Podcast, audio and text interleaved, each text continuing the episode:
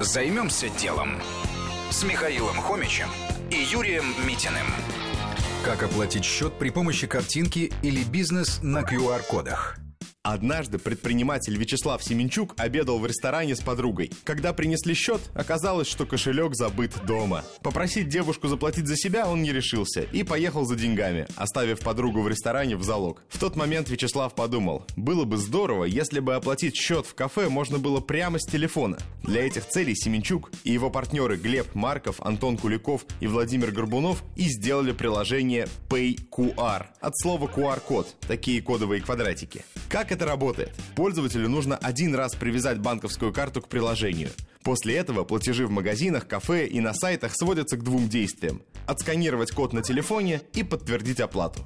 А сам QR-код магазин может напечатать на любой поверхности. От чека до коробки из-под пиццы. В итоге не требуется и никаких терминалов, только смартфон и приложение.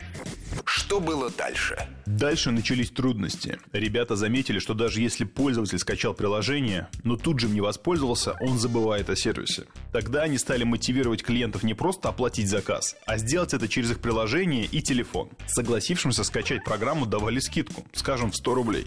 Те, кто один раз попробовали сервис, почти точно продолжат им пользоваться. Параллельно привлекали партнеров. Например, через сервис ребят можно оплатить штрафы ГИБДД. Сейчас у проекта больше 100 тысяч скачиваний, а недавно компания привлекла 300 миллионов рублей инвестиций. Чем проще, тем лучше. Сделать платежи максимально простыми – отличная идея. Займемся делом. На радио Вести ФМ.